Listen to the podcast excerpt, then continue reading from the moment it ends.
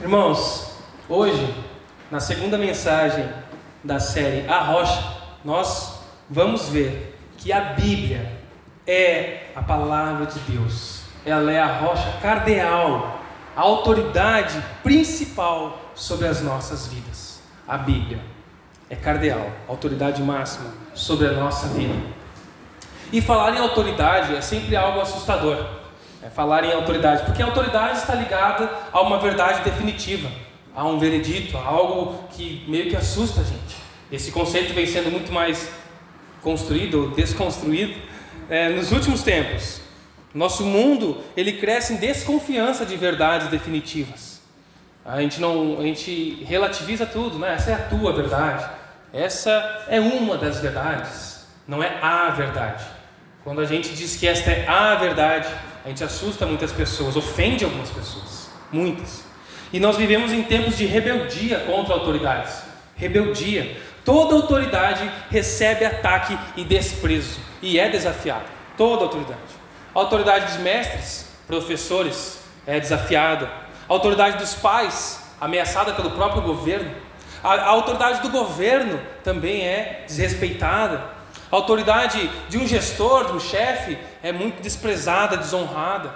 A autoridade da igreja, a autoridade da Bíblia, do próprio Deus, é desprezada.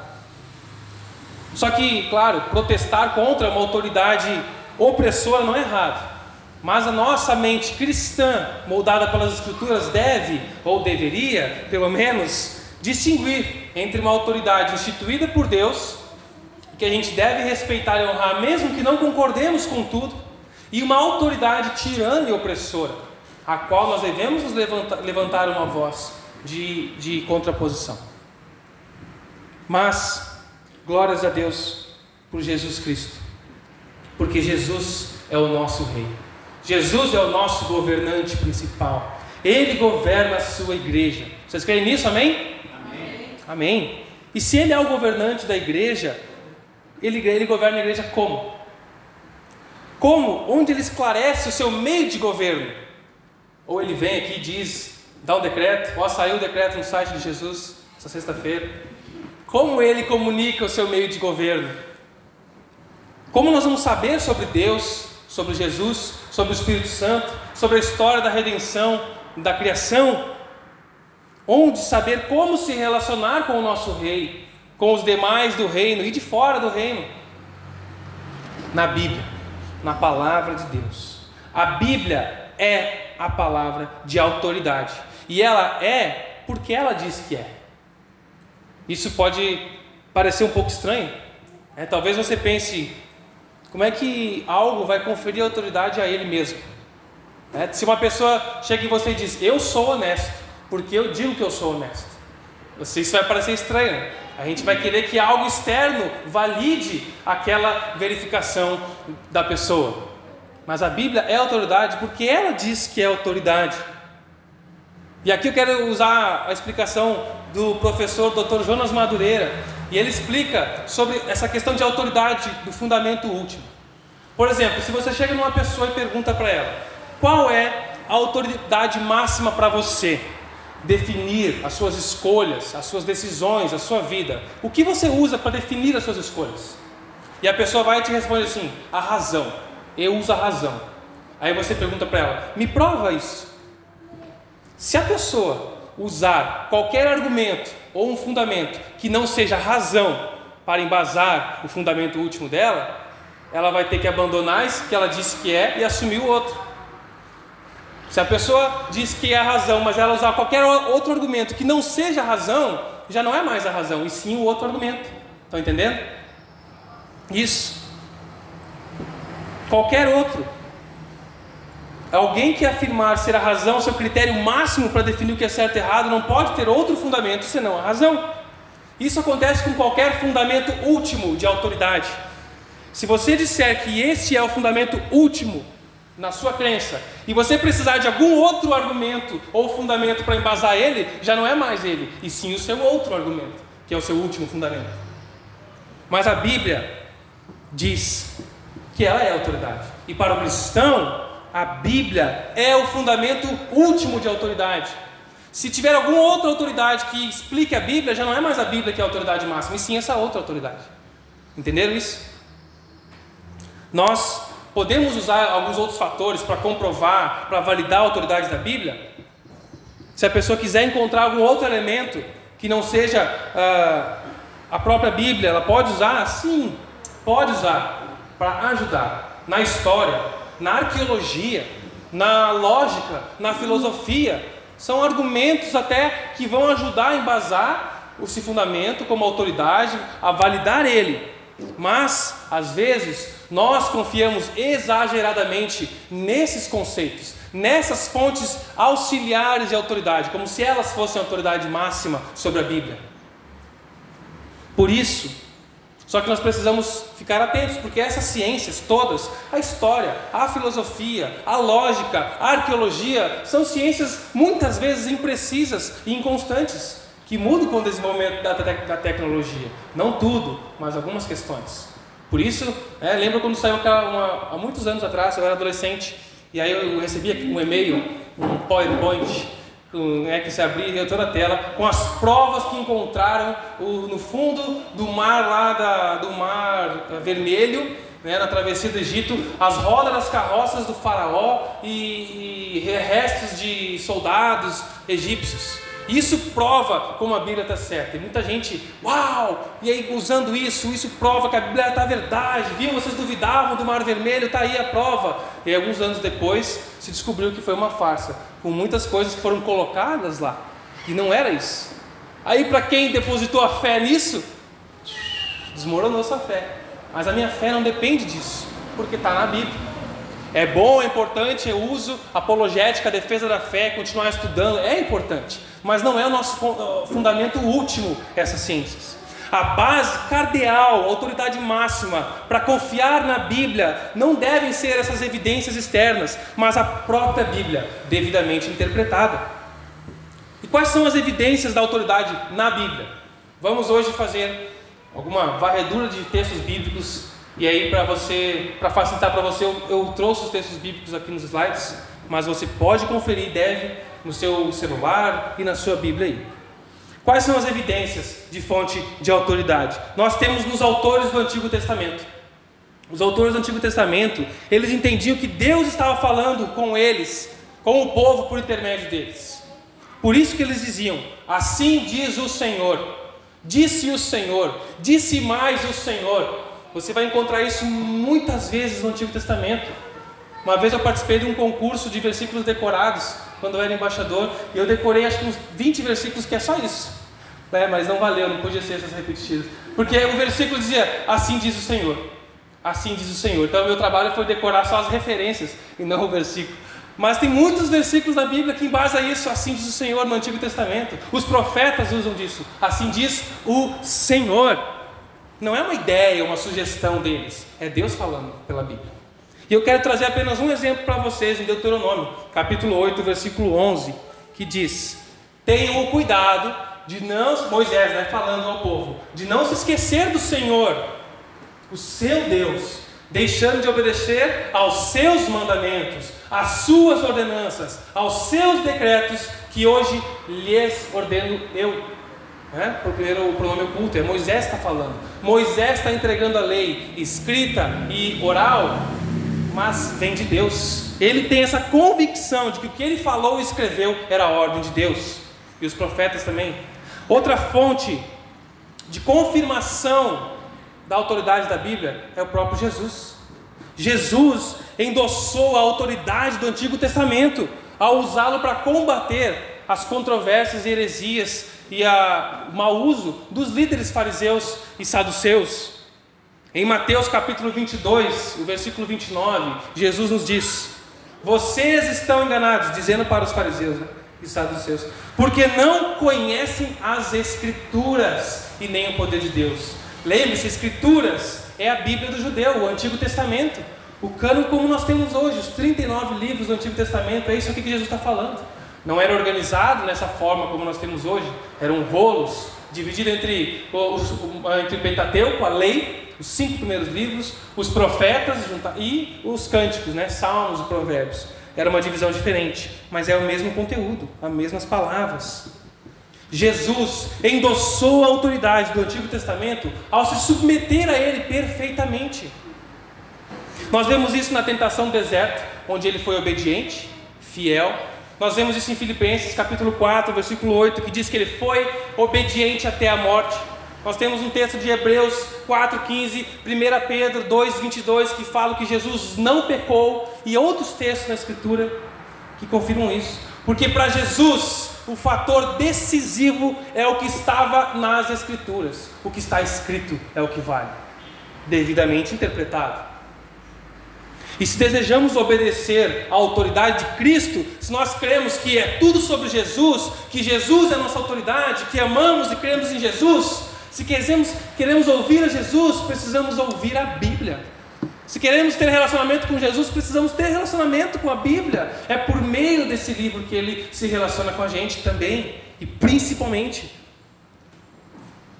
Mas também os apóstolos. Os apóstolos também ensinam e escrevem com autoridade. Os apóstolos no Novo Testamento sabiam que o que eles estavam escrevendo vinha de Deus, não era um movimento humano.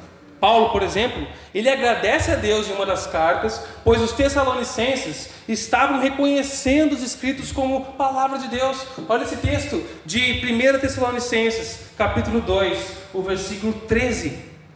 Paulo diz: Portanto, nós nunca deixamos de agradecer a Deus, pois quando vocês, aquela igreja em Tessalônica, receberam de nós a mensagem dele, nós, os apóstolos, não consideraram como, as palavras como meras ideias humanas, mas as aceitaram como palavra de Deus, o que de fato são. E essa mensagem continua a atuar em vocês, os que creem. É palavra de Deus. Paulo sabia. A igreja de Corinto, uma igreja um pouquinho mais problemática e rebelde, não estava reconhecendo isso. Aí Paulo desafia eles, em 1 Coríntios capítulo 14, 37, ele diz: Se alguém pensa que é profeta, ou espiritual, reconheça que o que eu lhes estou escrevendo é mandamento do Senhor. Então submeta-se a essa minha carta, porque é Deus que está falando. Vocês estão com rebeldia contra mim? Estão duvidando da minha autoridade? É Deus que está falando. Se tem alguém aí que é espiritual, vai reconhecer isso, se vem de Deus de fato. É isso que ele está falando. Gálatas capítulo 1, versículo 11 e 12, ele vai dizer: Irmãos, eu quero que saiba que o evangelho por mim anunciado não é de origem humana. Não recebi de uma pessoa, nem foi, nem me foi ele ensinado. Pelo contrário, eu recebi de Jesus Cristo por revelação. Veio direto de Jesus. E olha o que Paulo diz em Colossenses 4, 16. Depois que essa carta for lida entre vocês, isso está escrito lá em Colossenses 4,16. Façam que também seja lida na igreja dos Laodicenses. E vocês também leiam a carta de Laodiceia. Paulo está ensinando eles a compartilharem as cartas, porque é autoridade. Existem algumas questões específicas para cada igreja, a gente vê isso nas cartas. Tem um conteúdo que era específico para aquela igreja de Tessalônica, outra que era específico para a igreja em, em Laodiceia, mas Paulo sabia, é Deus quem está falando, e não é inútil isso, então troquem as cartas, leiam e obedeçam vocês também isso aí. É assim que foi fundado o Novo Testamento a validação da autoridade disso. Agora, olha como Paulo lidava com outros escritos do Novo Testamento já. Lá em Timóteo, capítulo 5, o versículo 17 e 18. Irmãos, vocês estão acompanhando? Estão conseguindo acompanhar? Estou jogando informação aqui, mas é importante para nós embasarmos isso. Paulo diz em 1 Timóteo 5,18: os presbíteros que lideram bem a igreja são dignos de dupla honra, especialmente aqueles cujo trabalho é a pregação e o ensino, pois a Escritura diz: não amordace o boi enquanto está debulhando o cereal, é? e o trabalhador merece o seu salário. De onde Paulo tirou isso? Você está falando, a Escritura diz. A primeira parte, não amordace o boi enquanto está debulhando o cereal, Paulo ele tirou de Deuteronômio. Ele está ensinando aqui para Timóteo, ensinar aquela igreja como é importante eles honrarem os pregadores, os seus mestres de, de, que estavam ensinando. E ele vai usar a Bíblia para embasar isso. Não estou só agora numa nova revelação, isso já está desde o Antigo Testamento. Pode passar, Deuteronômio capítulo 25, versículo 4, está escrito: Não amordace o boi quando está debulhando cereal. E é, é real lá mesmo, Deuteronômio. É para não poupar, o boi tem que comer enquanto está trabalhando também. E Paulo usa esse princípio para aplicar na igreja. Mas é outra parte que ele, que ele diz: vem da onde? Vem do Evangelho de Lucas. Lucas capítulo 10, versículo 17. Paulo, Lucas diz assim: Fiquem naquela casa e comam e bebam o que lhes derem, pois o trabalhador merece o seu salário. Não fiquem mudando de casa em casa. Paulo já conhecia a carta de Lucas, o Evangelho de Lucas, que foi mais preciso e em detalhes. Paulo já tinha acesso à carta, ao livro de Lucas, à, mensagem de Lucas, e ele reconhecia isso como autoridade. Ele coloca no mesmo nível que os escritos de Moisés. Pensa a cabeça de um judeu. Cara, meu contemporâneo escreveu uma carta aqui e ela tem o mesmo peso, peso que o livro de Deuteronômio, porque é autoridade, porque vem de Deus. É isso que Paulo está falando aqui. Para Paulo, Lucas é tão escritura quanto Deuteronômio. Não há uma balança entre o Antigo e o Novo Testamento. Pedro também. Pedro reconhece a autoridade de Paulo, os escritos de Paulo. Olha o que diz 2 Pedro 3, 15 a 16. Não tem o texto aqui, então abra sua Bíblia. Ou seu celular aí. 2 Pedro 3, 15 a 16. Quem não trouxe, vou ler bem pausadamente. Segunda carta de Pedro, capítulo 3, o versículo 15 e 16. Pedro disse: Tenho em mente que a paciência do nosso Senhor significa salvação, como também o nosso amado irmão Paulo já lhes escreveu com a sabedoria que Deus lhe deu. Ele escreve na mesma forma em todas as suas cartas, falando nela desses assuntos. Suas cartas contêm algumas coisas difíceis de entender, até hoje. As cartas de Paulo contêm algumas coisas difíceis de entender, Pedro está falando isso. Mas, Pedro fala, coisas essas que os ignorantes e instáveis torcem, como também fazem com as demais escrituras, para a própria condenação dele. Pedro coloca os escritos de Paulo, as cartas de Paulo, no mesmo patamar que a Escritura, que o Antigo Testamento. Isso nos mostra que Jesus e os apóstolos conferiam autoridade para o Antigo Testamento. Não era um livro para ser rejeitado. E também o que estava sendo construído ali, o Novo Testamento. Ou seja, Deus falou no Antigo Testamento e continua falando com o Antigo Testamento para nós. E também agora a partir dos escritos de, dos apóstolos e seus ensinos. Mas de onde vem essa autoridade? Então essa é a base da própria Bíblia, reivindicando autoridade para si. Mas da onde vem essa autoridade? Qual é a fonte dela? Por que, que a gente se basa nisso? Olha o que 2 Pedro, capítulo 1, versículo 20 e 21 nos diz. Nós temos o texto aqui.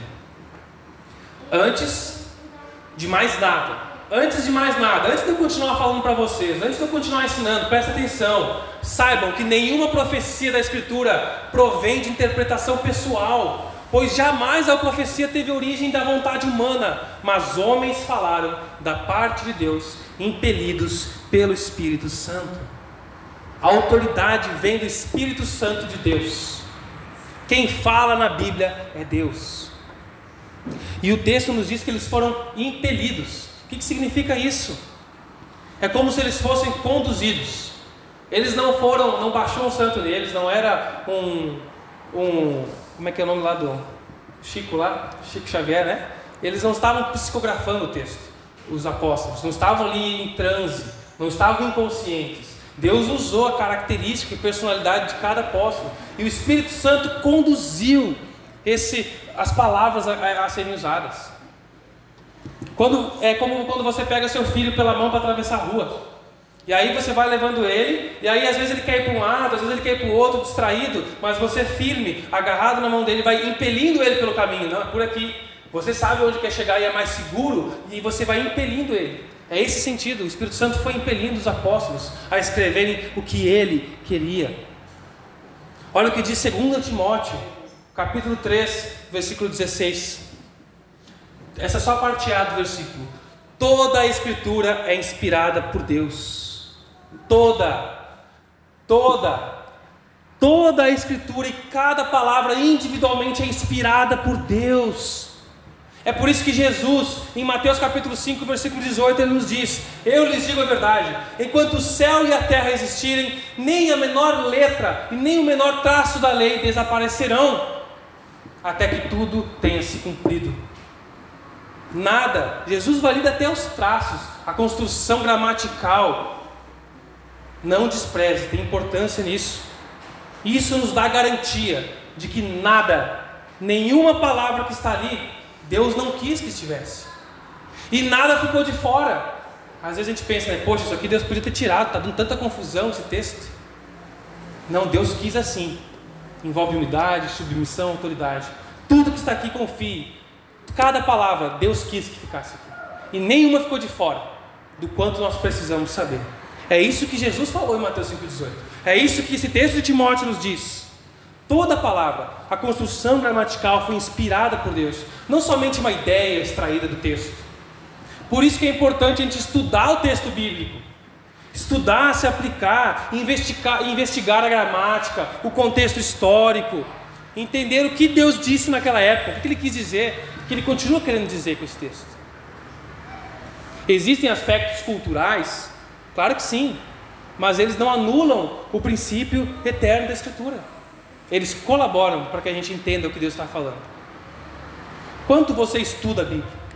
Quanto você se dedica a estudar a palavra? Ou apenas lê como um amuleto? Um versículo automático que vem no aplicativo, você leu, legal, bonito, emocionei com esse versículo, ou nem lê. Voltando ao texto de 2 Timóteo, capítulo 3. A palavra diz que toda a escritura é inspirada que significa soprada por Deus. Essa palavra inspirada, ela foi soprada por Deus. Cada palavrinha, como disse um professor meu, tem o bafo de Deus nessa palavra aqui. Aqui na Bíblia tem o hálito do Senhor, porque Ele soprou cada palavra daqui. A Bíblia é resultado de uma intervenção direta de Deus nos autores. O Espírito Santo é o grande autor desse livro, não homens. E é por isso que nós cremos, e muitas vezes dizemos apenas como jargão, que a Bíblia é o nosso livro de autoridade máxima, o nosso guia de nossa única regra de fé e prática. É, o Batista sempre fala isso. Não, a Bíblia é meu único livro de fé e prática. Mas na prática, muitas vezes, não é somente a Bíblia. A Bíblia é a palavra de Deus. E se veio de Deus, é seguro. Por isso que eu posso chegar e falar para você, Felipe, pare de fazer isso, meu irmão, pois está escrito. Não sou eu, é a Bíblia falando, é Deus que dizendo, irmão. Por isso que eu posso dizer: para com essa vida, muda isso, abandona isso, crê em Jesus. Ah, Lucas, isso é o que tu pensa. Não, é o que a Bíblia diz. Por isso que ela nos dá autoridade para anunciar, a autoridade vinda de Deus.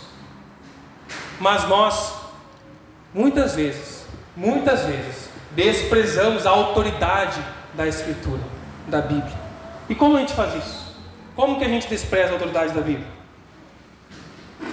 Muitos dizem que acreditam na Bíblia, que seguem a Bíblia, mas têm um jeito diferente de se relacionar, de interpretar.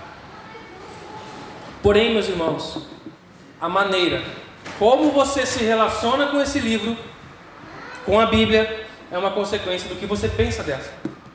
A maneira como você se relaciona com a Bíblia é uma consequência do que você pensa dela. Porque parte daqui as nossas práticas. E a história nos mostra que nós sempre tentamos subtrair a autoridade da Bíblia, o que gera crise de autoridade, gera confusão, pois aí cada momento eu atribuo autoridade a quem for conveniente. Uma hora eu sigo um líder, e aí de repente ele pisou no meu calo, ou falou uma coisa que eu não concordei, eu vou seguir um outro líder. Aí de repente eu vou para uma outra fonte de autoridade, eu vou seguir um filósofo que está falando coisas interessantes. Aí de repente já não presta mais, eu sigo um cientista que traz provas muito legais. Aí de repente já não presta mais, cada um interpretando do seu jeito. Então, nós, nós desprezamos e desrespeitamos o grande autor da Bíblia, o Espírito Santo, e a intenção dele ao escrevê-la, quando a gente faz o que queremos com o texto. A gente faz o que bem entender com o texto dele. Ele escreveu e eu pego e uso de qualquer jeito. O que, que ele quis dizer com isso? Historicamente, a gente faz isso de três maneiras principais. Há diversas outras, mas eu quero trazer três maneiras como a gente faz isso na nossa vida. A primeira é o tradicionalismo. Jesus enfrentou o tradicionalismo. O judaísmo virou um tradicionalismo. Eles criaram desdobramentos da lei, distorções do Antigo Testamento, desconsiderando a palavra de Deus. E Jesus, em Marcos capítulo 7, versículo 7 ao 9, ele diz para esses mestres: A sua adoração é uma farsa, pois ensinam doutrinas humanas como se fossem mandamento de Deus. Vocês desprezam a lei de Deus e a substituem por sua própria tradição. Vocês se esquivam com habilidade da lei de Deus para se apegar à sua própria tradição. Sabia que esse texto estava escrito? Eu estava lendo aqui, parece que a gente podia ler isso aqui em muitos lugares aqui. A sua adoração é uma farsa. Ah, tu não pode falar, ofender. Cada um tem a sua adoração pessoal com Deus, não com Deus da Bíblia. A sua adoração é uma farsa, porque não corresponde ao que Deus espera dela. Você está inventando alguma coisa para agradar o seu coração, seguir as suas tradições. Vocês, líderes, estão desprezando a lei de Deus e seguindo as suas tradições. Isso é o que acontece em muitos lugares. Jesus criticou os fariseus, porque eles adicionavam coisa na Bíblia. Não, a Bíblia vale, mas tem mais umas coisinhas. E os saduceus subtraíram. Não, a Bíblia é, mas não é tudo. Jesus condenou os dois. É a Bíblia e só a Bíblia. Toda a Bíblia, somente a Bíblia. Paulo também advertiu a igreja de Colossenses, no capítulo 2, versículo 8. Ele diz: Tenham cuidado, meus irmãos, para que ninguém os escravize. E é isso que nós vemos: pessoas escravizadas em filosofias vãs e enganosas, que se fundamentam em tradições humanas e nos princípios elementares do mundo e não de Cristo. Pode ser qualquer coisa isso aí, menos de Jesus. Paulo já deixa esse alerta aqui. Um tradicionalismo legalista. Pode isso, não pode aquilo, pode isso, pode isso, isso não pode, isso não pode. E meus irmãos, a tradição em si não é ruim. Nós não devemos, não precisamos rejeitar toda a tradição rejeitar os estudos, o conhecimento daqueles que vieram antes de nós e tem muito a nos ensinar. Precisamos estudar, pesquisar desde muito tempo atrás. O que nós não devemos é colocar a tradição acima da Bíblia. E isso acontece porque o nosso coraçãozinho enganoso ele degenera a tradição ao tradicionalismo. O problema não é a tradição, é o tradicionalismo, o que nós fazemos com ela. Foi isso que aconteceu com a Igreja Católica Apostólica Romana. A tradição foi crescendo, foi ficando importante, mais importante que a própria Bíblia, mais autoridade que a Bíblia. Eles determinavam que a igreja, determinaram que a igreja é maior do que a Bíblia. A igreja tem autoridade sobre a Bíblia. Só que nesse caso a igreja são só os cabeças, né? Não é todo mundo. Então, só os cabeças que, tem, que são a igreja que tem autoridade. Assim, eles poderiam estabelecer novas regras, novos padrões, novas condutas. Não, isso aqui também agora tem isso, agora tem isso, agora tem que pagar aquilo. E foi assim que despertou os reformadores. Bem, foi isso que despertou, é México os católicos. é, foi isso que despertou os reformadores. Está errado. Vocês estão inventando coisas que não estão na Bíblia. Não, mas o, o fulano de tal disse, o ciclano disse, a autoridade da tradição maior do que a Bíblia. Por isso que os reformadores bradavam, sola escritura, somente a Bíblia, meus irmãos. Aí, em resposta oficial ao brado reformador, a igreja romana, no concílio de Trento, 45 anos depois, oficializou o que nós podemos chamar de tríplice autoridade. Antes não estava oficializado. Era só uma prática tradicional. Mas então, já que vamos oficializar, é assim que a gente faz. Oficializaram. A Bíblia também é autoridade, junto com o magistério vivo e com a autoridade uh, histórica herdada dos pais da igreja, os papas antigos. No site do Vaticano, se você for lá, e eu fui fazer essa pesquisa, nesse estudo, na seção de confissão de fé, o artigo 2 o item 82 e 85 está escrito assim, meus irmãos. Aí resulta que a igreja, a quem é confiada a transmissão e interpretação da revelação, tá certo? Nós temos que interpretar a revelação, tá? Mas não tira só da Sagrada Escritura a sua certeza a respeito de todas as coisas reveladas.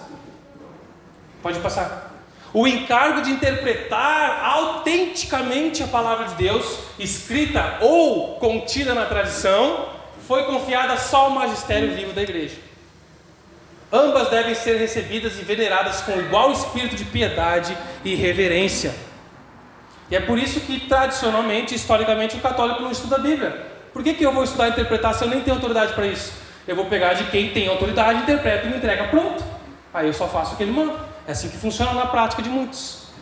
Há os que estudam, ah, não vou entrar nesse critério, porque meu objetivo aqui não é bater no católico, não é bater no catolicismo romano, mas mostrar para vocês que a base de crença é diferente. A Bíblia também é autoridade, junto com outras, mas para nós, a Bíblia é a única fonte de autoridade. Só que os crentes que batem no peito para dizer por aí que a Bíblia é só a Bíblia, nada mais que a Bíblia, também inserem tradição na sua prática. Também só pode pregar de terno. Já ouviram isso? Os mais antigos? Da onde vem isso? Se não da tradição da cultura americana, herdada da cultura inglesa, no clima da Inglaterra, no estilo deles. Não, no Brasil só pode pregar de terno. Eu estou assim por influência disso. Você não estava de bermuda aqui. Não, não pode usar bermuda na igreja. Já ouviram isso? Eu já ouvi. Por quê? Da onde? Vem da onde isso? Da nossa tradição? Eu já estou preparando vocês, porque domingo que vem, se tiver calor, eu vou vir de bermuda. Não se escandalizem. Onde está na Bíblia que o pastor não pode usar bermuda? É tradição, mas tem que estar tá bonitinho. Para Deus tem que ser o melhor. Sim, mas não é. Não vou vir de sunga, de shorts aqui. Meus irmãos, como a gente se apega à tradição? A gente julga os católicos, mas nós fazemos isso. E com muitas outras coisas. Esses são alguns exemplos. Pode isso, não pode aquilo. O evangélico é cheio de regras impostas às igrejas que não estão na Bíblia. Ou que são distorções de ensinos bíblicos. Isso não quer dizer que nós vamos fazer as coisas de qualquer jeito, né, no que podemos fazer de qualquer jeito. Não, nós vamos olhar a tradição, vamos respeitar os ambientes, vamos respeitar os lugares. Não, peraí, existe uma ordem, existe uma decência que é válida respeitar, mas isso nunca vai estar acima da Bíblia. Ah, se, se alguém entrar de boné aqui, era repreendido, entrava adolescente, levava um tapão na nuca para tirar o boné da igreja. O cara nunca mais queria ir por causa disso. Tudo bem que é ensinar ele respeito aos mais velhos, que tem essa tradição de um ambiente fechado, não usar cobertura na cabeça, e ele tem que entender o porquê disso, que tem até misticismo nisso. Entender isso.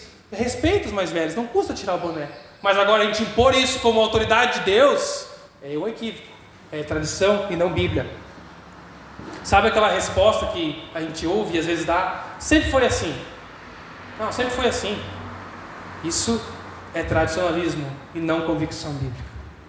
A outra maneira que a gente perverte a autoridade da Bíblia é com o emocionalismo. Ah, como os crentes fazem isso. Como nós fazemos? A emoção é elevada e ela é degenerada no emocionalismo, onde a autoridade agora é o que eu sinto. O que eu sinto é autoridade. O que eu sinto é mais importante do que o que está escrito. A gente confere autoridade a um sentimento, a uma intuição, a um convencimento subjetivo, caindo até mesmo em misticismo, buscando experiências transcendentais para validar algo como verdadeiro. Ah, eu não senti nada, acho que não é de verdade. Não senti nada lá. Da onde vem essa autoridade de eu tenho que sentir? Eu não vou entrar aqui no desdobramento filosófico que, que ocorre isso. A gente abraça a filosofia de muitos caras que passaram antes de nós aqui do romantismo e muito mais. Mas não tenho tempo para isso. E eu tinha que ter estudado mais, então não vou entrar nesse campo. Mas nós, buscando experiências místicas, transcendentais e emocionais para validar como verdadeiro, rejeitamos a vontade revelada de Deus. Está aqui a palavra de Deus revelada. Não, mas eu quero sentir algo a mais. Deus quer que usemos a fé, que é crer e confiar na Sua palavra. E a fé vem como? Vem pelo ouvir. E ouvir do que? Da palavra de Deus. A autoridade vem da interpretação bíblica iluminada pelo Espírito Santo, não da emoção. Mas é mais fácil se deixar levar pela emoção do que se dedicar à oração e estudo da palavra revelada de Deus. Ah, mas tem que estudar, tem que ler, tem que pensar, tem que orar. Eu prefiro ir num lugar em que algo me emocione e já está valendo. No emocionalismo, o filtro para saber se é de Deus é o que o homem está sentindo. Só que aí pode ser que seja de Deus para você e não seja de Deus para fulano. Mas que, que inconstância é essa? E os pregadores da atualidade percebem isso e usam uma emoção e uma comoção arquitetada para convencer os ouvintes. Uma música de fundo, 50 minutos o tecladista aqui tocando, coitado. Luzes e até mesmo recursos hipnóticos e outros elementos que eu desconheço. Eu não sou contra fundo musical, eu não sou contra iluminação, eu gosto disso. Se fosse eu fazer a escolha, Deus me desse carta branca para escolher engenheiro, eu construiria um ambiente assim, com menos luz aqui, luz direcionada, atenção, um fundo musical. Eu gosto dessas coisas, mas isso nos engana muito. É bom privar, é bom o equilíbrio. É bom equilíbrio, porque a gente é facilmente conduzido pela música. A ciência que explica isso: ritmo de percussão, conduzindo nossos batimentos cardíacos, conduzindo as nossas descargas elétricas mentais, a gente é conduzido, é, é elevado por uma condução arquitetada. Isso já acontecia nos tempos de Jeremias, capítulo 23, versículo 16 e 17. O texto não está aqui porque é grande, mas eu vou ler, presta atenção. Assim diz o Senhor dos Exércitos, olha Deus falando por meio da boca de Jeremias: Não ouçam o que os profetas estão profetizando para vocês eles os enchem de falsas esperanças, falam de visões inventadas por eles, que não vêm da boca de Deus. Vivem dizendo aqueles para aqueles que desprezam a palavra do Senhor, vocês terão paz. E a todos que seguem a obstinação dos seus pecados, ele diz: vocês não sofrerão desgraça alguma. Aqui o povo estava prestes a ser levado para o cativeiro. E Deus usa Jeremias para falar: vocês vão se dar mal, porque me abandonaram. Jeremias, o livro fala isso. Nós vamos para a Babilônia, vamos ficar presos, vamos sofrer, nossos filhos vão morrer. Isso Deus estava falando, porque nós abandonamos o Senhor. Aí tinha os falsos profetas, né, os coaches lá de, da época de Jeremias, que diziam: não, você tem o poder interior em você, você vai ter paz, você vai encontrar a paz, vocês não vão sofrer desgraça alguma. Mas quem dava ouvidos para isso. O próprio texto diz: aqueles que desprezam a palavra do Senhor. Quando você despreza esse livro, você começa a dar ouvidos para esse tipo de coisa. Essas palavras não bíblicas, cheias de falsas esperanças, nos comovem e emocionam.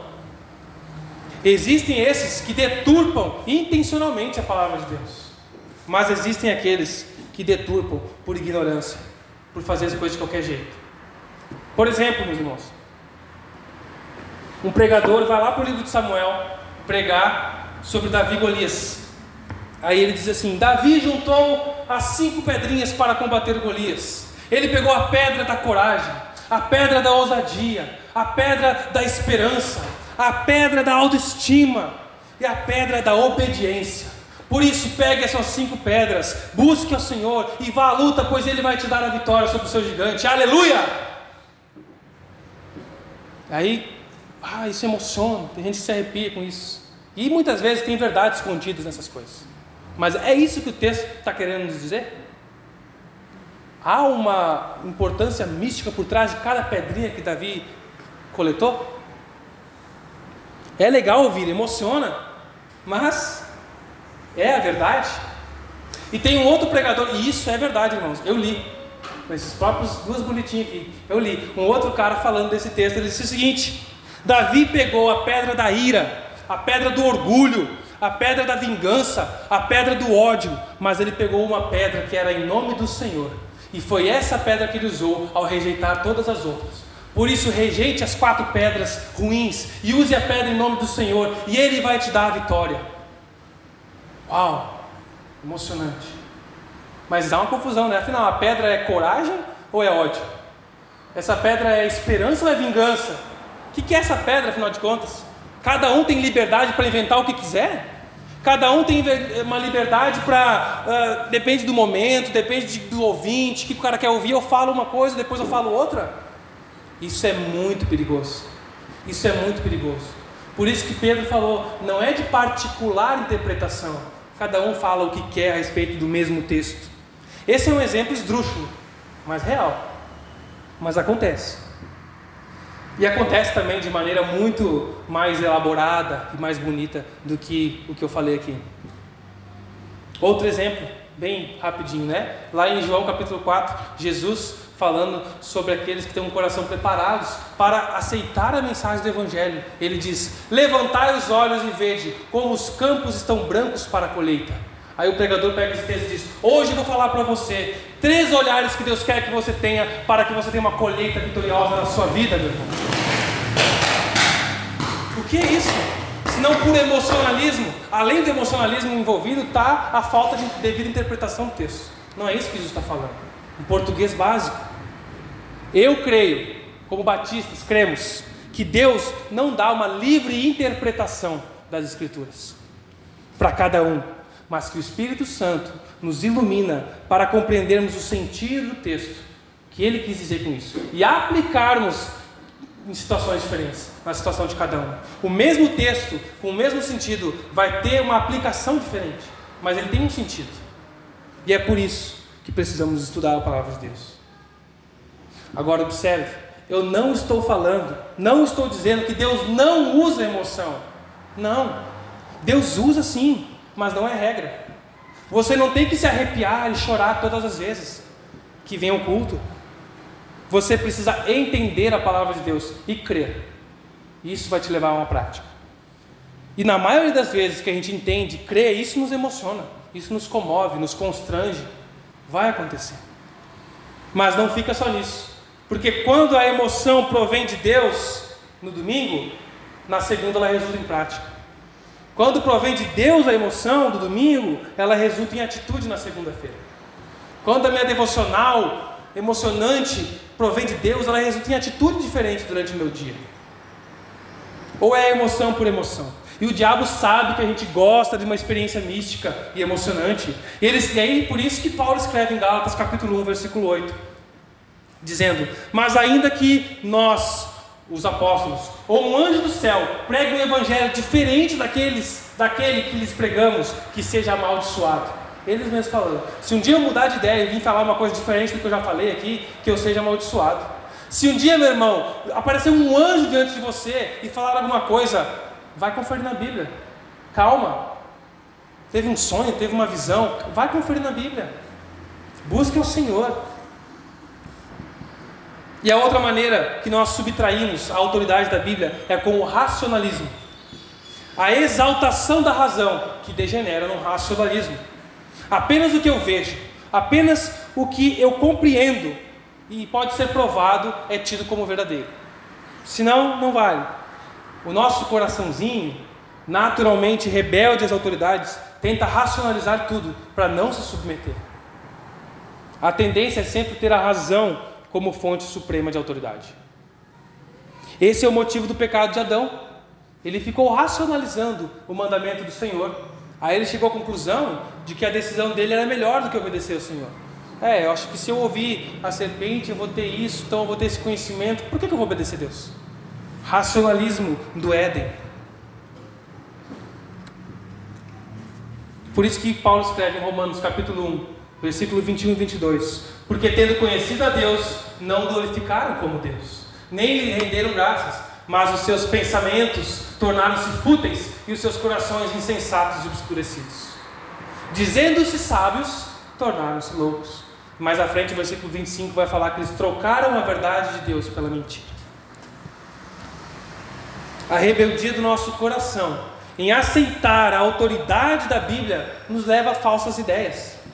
Isso aconteceu na história da igreja, quando um homem chamado Ário, ele não conseguia compreender como Deus, como Jesus era Deus. Jesus era plenamente Deus, 100% Deus. Como isso? Ele não quis aceitar isso. E ele ficou racionalizando e desenvolveu o que nós chamamos da primeira heresia, a primeira heresia não, uma, a heresia chamada arianismo, no século IV, que diz que Deus, Jesus não é plenamente Deus. Ele tem poderes de Deus, tem algumas atribuições, mas não é 100% Deus. Isso é heresia. Porque ele racionalizou, porque ele não conseguiu aceitar o que ele não compreendia. Bastava ter fé, Ari. Ao rejeitar o conceito bíblico da trindade, ah, a trindade é muito complicado, eu acho que não é bem assim. A gente cai na heresia do unitarismo. Entre outros exemplos. Isso é porque a gente não aceita a própria explicação da Bíblia de que nós não poderemos compreender todas as coisas de maneira plena e satisfatória, meus irmãos. Tentamos racionalizar, trazer conceitos de lógica para que tudo fique bem encaixadinho nas nossas caixinhas. Como a gente faz na nossa vida. Ah, então aqui, aqui, aqui. Agora sim eu entendi. Quer entender tudo de maneira plena. Olha o que diz Romanos capítulo 11, versículo 33 e 34. Paulo diz: Ó oh, profundidade da riqueza, da sabedoria e do conhecimento de Deus, quão insondáveis são seus juízos, inescrutáveis, inexplicáveis os seus caminhos. Quem conheceu a mente do Senhor? Ou quem foi o seu conselheiro? Meus irmãos, a Bíblia não ignora a razão, mas a razão não é a nossa autoridade máxima. Caso contrário, a gente não precisaria tratar de fé, era simplesmente razão. Concluindo, não é qualquer um que aceita a autoridade das Escrituras. O homem natural não consegue aceitar como o homem espiritual. Somente uma pessoa que nasceu de novo pode compreender e aceitar, pois são coisas discernidas pelo Espírito. É o que está escrito em 1 Coríntios, capítulo 2, versículo 14. Quem não tem espírito, ou homem natural, em outras versões, não aceita as coisas que vêm do Espírito de Deus, pois eles são loucura. Não é o que a gente ouve? Essa loucura desses crentes não é capaz de entender porque elas, essas coisas são discernidas espiritualmente. Em última instância, a questão da autoridade da Bíblia, ou da submissão à autoridade da Bíblia, é uma questão de fé. Se você crê na origem divina desse livro, crê que Deus falou, que o Espírito Santo impeliu, inspirou o autor a escolher as palavras, como a própria Bíblia afirma, então ela é a nossa autoridade última, fundamental, cardeal. Irmãos, Sempre que um desses elementos, a tradição, a emoção ou a razão, é elevado, indevidamente valorizado, a autoridade da Bíblia é usurpada, é roubada, é subtraída. Só a Bíblia, devidamente interpretada, com a iluminação do Espírito Santo, é autoridade sobre nós. E como isso acontece? Com oração, com busca, com leitura, com análise, com meditação sobre o texto, com comunhão, com participação aos cultos, com participação ao estudo bíblico, com mais oração. É assim que nós aprendemos e crescemos em fé. Deus fala hoje, e o que a Bíblia fala, Deus o diz. Se a igreja perder a confiança e a submissão nas Escrituras, nós nos tornamos frágeis. E se aí nos desviaremos dos propósitos de Deus. Eu falo isso, irmãos, nós estamos começando uma igreja, estamos plantando, estamos crescendo, e nós vamos ser tentados a nos levar pela emoção, a nos levar pela razão, a nos levar pela tradição, em vários momentos diferentes, dependendo do seu contexto. Um desses aspectos vai falar mais alto e nós vamos ser tentados.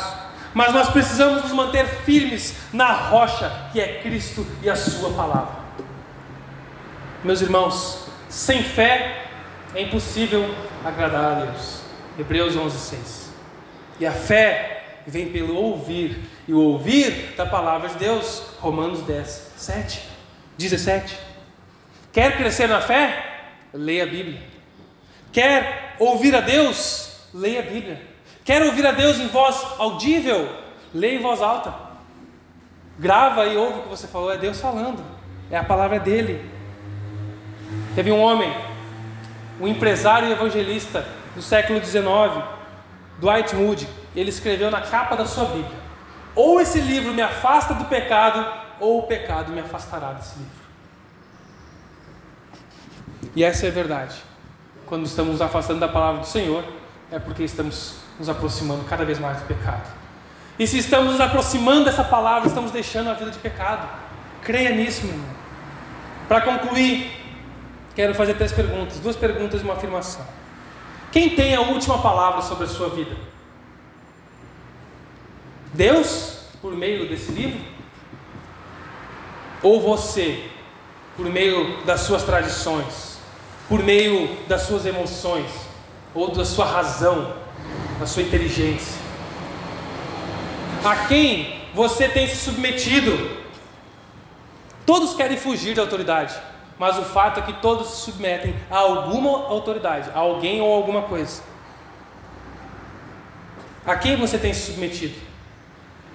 A sua razão, As suas emoções? A alguma tradição? Ao pecado? Ou a palavra de Deus? Cuidado, seu coraçãozinho te engana. Por isso, converse com Jesus e submeta-se à Bíblia. Recomece, meu irmão. Dedique-se na oração. O ano está começando. Vamos começar uma mudança na nossa prática de oração, de leitura e estudo da palavra de Deus, a Bíblia. É somente nela que podemos encontrar palavras de vida e vida eterna. Jesus está de braços abertos para te ajudar a compreender a palavra dele, para te firmar os seus pés, a sua casa, o seu casamento, a sua família sobre a rocha que é Cristo, Ele mesmo, Jesus. Amém? Obrigado, Senhor, pela tua palavra. Deus, a tua palavra nos mostra que ela é a autoridade sobre a nossa vida. Senhor Jesus, tem misericórdia de nós que muitas vezes subtraímos, rejeitamos, desprezamos e desonramos a tua palavra. Nos ajuda pelo teu Espírito a crer. E nós vamos aumentar em fé a partir da Bíblia. O texto nos mostra isso. Ajude a, a mim aos meus irmãos, amigos aqui, a se apegarem à tua palavra, a estudarem, a serem ministrados pelo teu espírito, para compreenderem, para amadurecerem, crescerem em fé, em testemunho, em exemplo de vida, em felicidade com o Senhor, em alegria plena contigo. Porque o Senhor é o que nos oferece. Por isso nós te agradecemos.